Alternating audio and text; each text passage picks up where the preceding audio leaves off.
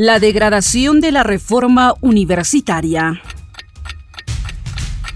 El 21 de julio del 2022, el Congreso publicó por insistencia la Ley 31520, que tiene por objeto restablecer la autonomía de las universidades peruanas. El mismo ha sido cuestionado por promotores de la SUNEDU y afirmaron que es un retroceso para la calidad educativa universitaria. Ha sido aprobada la asistencia de la autógrafa de la ley observada por el presidente de la República que restablece la autonomía y la institucionalidad de las universidades peruanas. Señores congresistas, la aprobación de insistencias no requiere de segunda votación.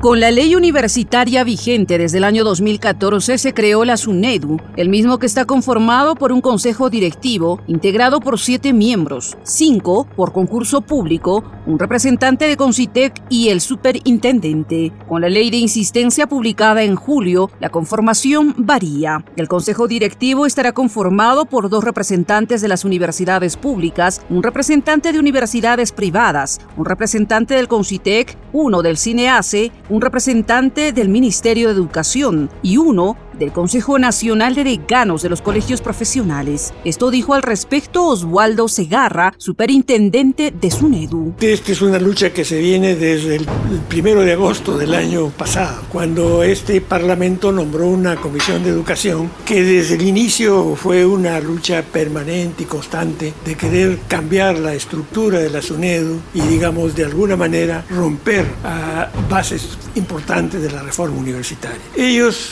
han presentado un proyecto de ley que modificaba la ley 3220, la ley universitaria, y por insistencia, incluso a pesar de haber una opinión negativa del, del, del Ejecutivo, ellos lo aprobaron por insistencia, la ley 3150.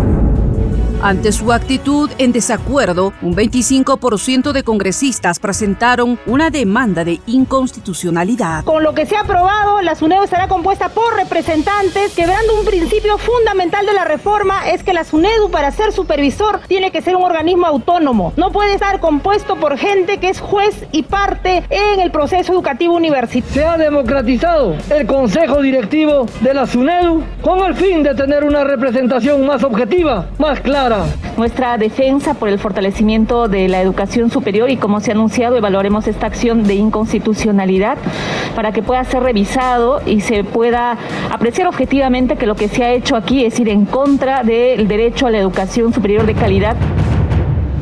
A su vez, la SUNEDU el 6 de junio presentó una medida cautelar con el objetivo de suspender provisionalmente el dictamen y la promulgación de la autógrafa de ley hasta que el proceso de amparo tenga una sentencia. Cabe recordar que en julio, la SUNEDU logró que el Poder Judicial dictara una medida cautelar que deja en suspenso la contrarreforma.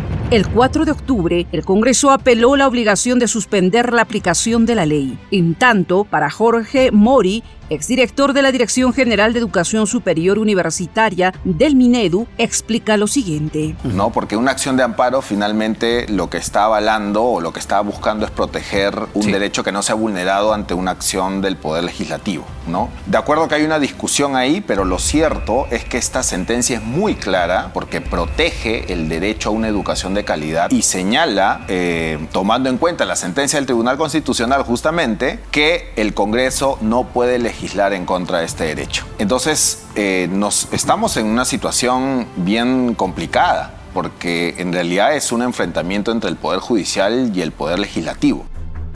En tanto, el 21 de diciembre el Tribunal Constitucional declaró infundado lo presentado por congresistas. Por ende, en el tiempo más breve se debe reconformar la SUNEDU. Finalmente, mientras no se resuelva la acción de amparo, el Consejo Directivo de la SUNEDU se mantiene y la apelación se verá en una audiencia del mes de julio del 2023.